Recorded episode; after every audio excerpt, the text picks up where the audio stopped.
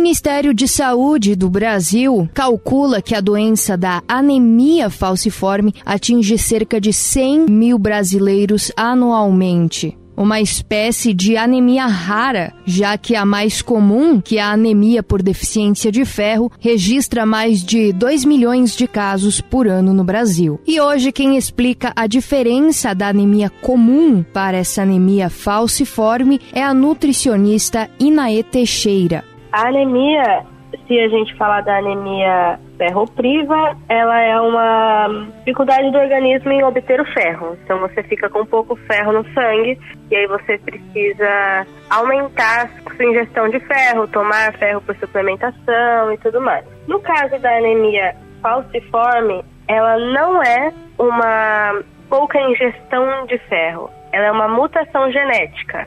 Então, ela é uma doença hereditária, passa de mãe para filho, de pai para filho. E você só vai tê-la realmente se o seu pai e a sua mãe tiverem, porque aí você tem os dois genes que dão essa condição genética. Então é assim, a nossa célula sanguínea é uma bolinha, né, um glóbulo vermelho, e nessa anemia falciforme ela vira uma como se fosse uma foice, uma meia-lua. Então ela tem uma membrana fraca, ela se rompe muito fácil, só que não é uma coisa que pode ser tratada, por exemplo, facilmente como é a ferropriva, que você toma ferro e melhora, né?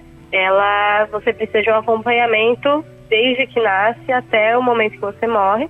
Normalmente ela é, afeta mais pessoas pretas, no Brasil chega a 8% de, da população preta, mas como o Brasil é muito miscigenado, ela está sendo observada em pessoas brancas e mestiças também agora. E qual a dieta para um paciente com anemia falciforme? A nutricionista Inaê Teixeira responde. Não é uma dieta específica, por exemplo, como o diabetes que você retira completamente o açúcar, né? Diabetes, diabetes tipo 1.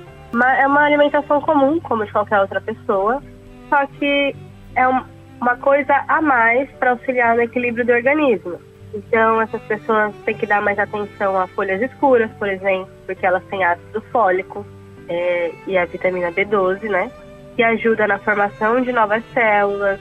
Porque, como essas pessoas têm essa destruição de células aumentadas por conta da forma delas, essa vitamina B9, que é o ácido fólico, ajuda nisso, a formar mais células sanguíneas para que essa pessoa não tenha, por exemplo, uma diminuição muito grande de sangue no organismo dela. Elas podem aumentar na, na dieta, na rotina alimentar delas. Couve manteiga, rúcula, escarola, espinafre, brócolis e até o nosso feijão comum ajuda bastante.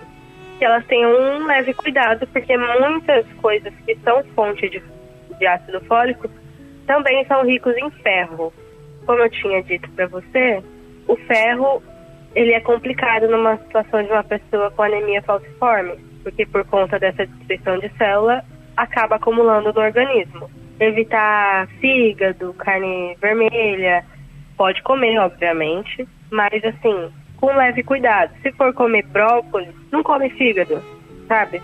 Pra não ficar descompensada a dieta, né? Isso. Mas no caso, se a pessoa quiser comer todos os dias feijão, ela pode? Pode, pode. Só tentar não exagerar na quantidade. Come, mas come pouco. E água é realmente o melhor remédio. Ela traz uma dica. Essas pessoas que têm anemia, é importante que elas mantenham uma hidratação muito, muito boa. Pode chegar até, ao invés de 2 litros por dia, 3 litros por dia. Porque isso ajuda o sangue a ficar mais aguado, né? Menos viscoso e aí ele circula mais fácil. Então, isso pode ajudar elas a não ter aquela obstrução do vaso sanguíneo e diminuir essas, ou até evitar essas crises de dor que elas podem ter. Você também pode acompanhar os trabalhos da nutricionista através do Instagram, arroba onde ela mantém publicações com diversas dicas de alimentação sobre carboidratos, alimentação acessível de, para veganos e vegetarianos e até orientações para que você saiba identificar se você tem compulsão alimentar ou se você apenas exagerou em alguma refeição. Edição de texto Bruna Calhau, edição de áudio L Júnior.